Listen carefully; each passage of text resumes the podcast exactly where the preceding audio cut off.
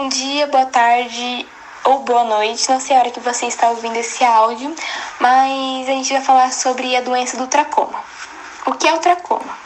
Também chamado de tracoma ocular, tracoma é um tipo de conjuntivite, ou seja, é uma inflamação da córnea e da conjuntiva, parte dos olhos. O tracoma costuma ser crônico, sendo que o olho passa por momentos de crise aguda com infecção ativa e momentos sem sintomas ou sinais. Essa repetição das inflamações podem fazer com que cicatrizes se formem na parte interna da pálpebra. Se essas lesões não forem tratadas, elas podem causar marcas na córnea e levar o indivíduo infectado com a doença cegueira. O tracoma afeta geralmente mais as crianças do que os adultos. Em alguns casos, a pessoa pode entrar em contato com a bactéria e acabar por não desenvolver o tracoma.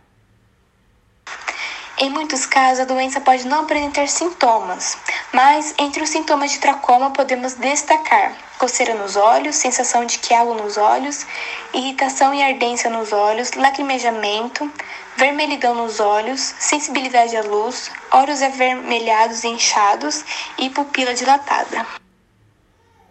Ciclo de infecção do tracoma ocorre quando há contato direto entre pessoa para pessoa ou indireto por meio de objetos já contaminados, por exemplo, toalhas, lenços, fronhas, etc.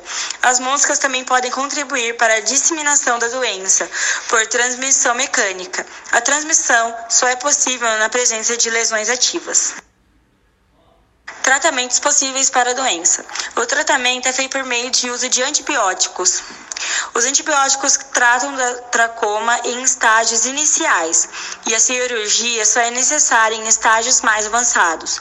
O acesso à água potável e a melhora do saneamento são fundamentais para a prevenção. Métodos para evitar contrair a doença. Assim como o desenvolvimento do tracoma está ligado na higiene, sua prevenção também está. Para evitar contrair a doença, siga alguns passos. Não compartilhe objetos de usos pessoais, maquiagens, toalhas, lentes de contatos, lenços são alguns dos exemplos. Mantenha seu ambiente sempre limpo, livre de poeira ou sujeira. Crie o hábito de sempre lavar as mãos e o rosto. Para crianças, essa dica deve ser dobrada.